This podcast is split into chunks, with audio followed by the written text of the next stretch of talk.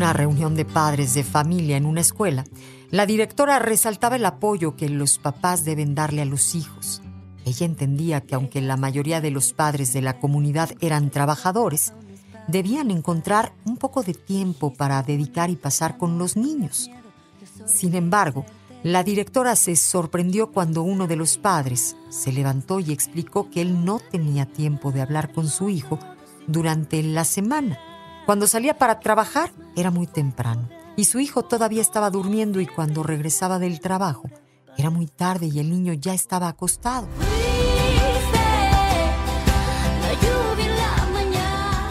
Explicó además que tenía que trabajar de esa forma para proveer el sustento de la familia. Dijo también que él no tenía tiempo para su hijo y le angustiaba mucho e intentaba reemplazar esa falta dándole un beso todas las noches cuando llegaba a casa y para que su hijo supiera que él le había ido a ver mientras dormía. Hacía un nudo en la punta de la sábana. Cuando mi hijo despierta y ve el nudo, sabe que su papá ha estado ahí y lo ha besado. Te haré cunita con mis manos, una maca de mi carne. El nudo es el medio de comunicación entre nosotros. La directora se emocionó con aquella singular historia y se sorprendió aún más cuando comprobó que el hijo de aquel hombre era uno de los mejores alumnos de la escuela.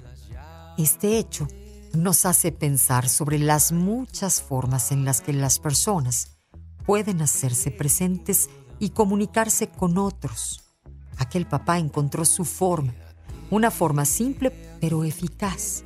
Lo más importante es que su hijo percibía a través del nudo todo el afecto de su papá. Algunas veces nos preocupamos tanto con la forma de decir las cosas que olvidamos lo principal que es la comunicación a través del sentimiento. Simples detalles como un beso y un nudo en la punta de una sábana significaban para aquel hijo muchísimo más que un montón de regalos o disculpas vacías. Es válido que nos preocupemos por las personas, pero lo más importante es que ellas sepan y puedan sentir nuestra preocupación y cariño por ellas. Es Amor 95.3, solo música romántica. Soy Rocío Córdoba.